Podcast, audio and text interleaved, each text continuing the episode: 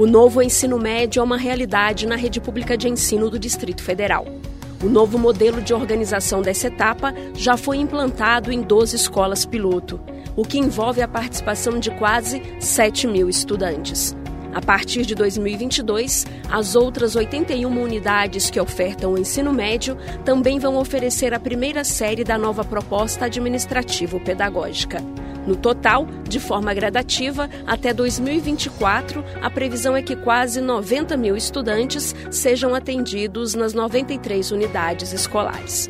Com o novo ensino médio, espera-se que os alunos permaneçam nas escolas, finalizem a educação básica e sejam os protagonistas de suas formações. Ao longo das três séries, os estudantes vão cursar seis semestres sobre a proposta elaborada pela Secretaria de Educação do Distrito Federal, em entrevista à Agência Brasília, a subsecretária de Educação Básica, Solange Foiser, explicou.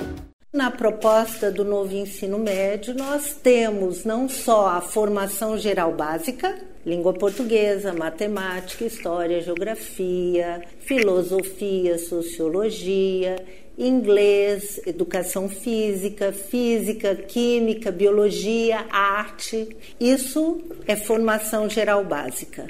E isso eu não escolho. Mas eu tenho um número menor de aulas destinadas a esses componentes curriculares que compõem quatro áreas de conhecimento, que são códigos e linguagens, matemática, ciências da natureza e ciências humanas e sociais.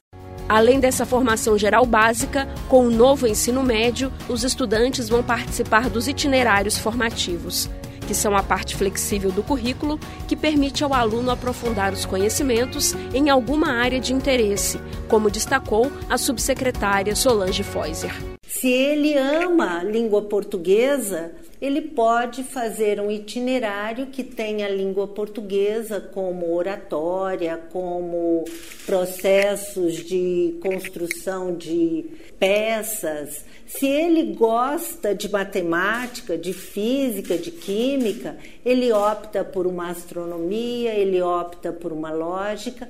Então, no itinerário, ele opta. A formação geral básica, obrigatório. E Projeto de vida também obrigatório. O projeto de vida é uma unidade curricular para orientar o planejamento para o mundo do trabalho e para a vida pessoal. E para implementar toda a nova proposta administrativo-pedagógica, oferecer uma formação específica para o corpo docente é fundamental. Para isso, quase 4 mil professores participaram do curso Novo Ensino Médio As Novas Diretrizes para o Ensino Médio no Distrito Federal.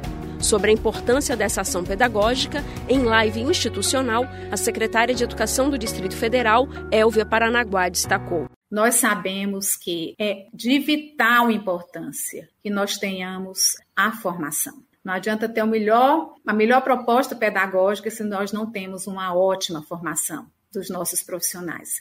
É muito importante que essa formação seja muito bem assimilada e que todos abracem esse novo ensino médio como realmente um divisor de águas na vida dos nossos estudantes do Distrito Federal. Que com certeza, mais à frente, os nossos estudantes, que são a razão de nós existirmos enquanto profissionais da educação, eles colherão os frutos dessas mudanças e nós, enquanto profissionais, ficaremos felizes e satisfeitos com o resultado apresentado.